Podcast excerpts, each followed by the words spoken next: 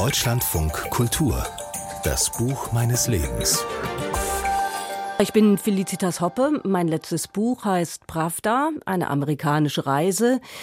Und das Buch meines Lebens oder eines der Bücher meines Lebens, weil es ja schwer ist, sich zu entscheiden, ist Gösta Berling von Selma Lagerlöf da muss ich schon sagen, das ist eines meiner ganz, ganz großen Herzensbücher, weil es eigentlich alles enthält, was unsere Existenz bestimmt.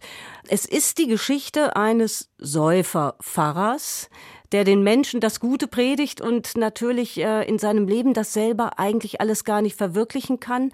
Und es ist so ein Stationenroman. Dieser Säuferpfarrer gerät ins Unglück und zieht dann durch die Gegend von Station zu Station. Und diese Stationen sind von Liebesdramen, von Gewalt, von den verschiedenen Fairnissen des Lebens bestimmt. Und auf diesem Weg versucht er eigentlich ein guter Mensch zu werden. Und natürlich ist das äußerst schwierig. Aber es ist völlig überflüssig zu erzählen, wovon Gösta Berling genau handelt, weil es die Sprache ist und die Art des Erzählens und die Art der Beschreibung dieser Menschen, die an dem Buch absolut faszinierend ist. Ich weiß gar nicht, wie oft ich das Buch gelesen habe. Ich glaube unzählige Male.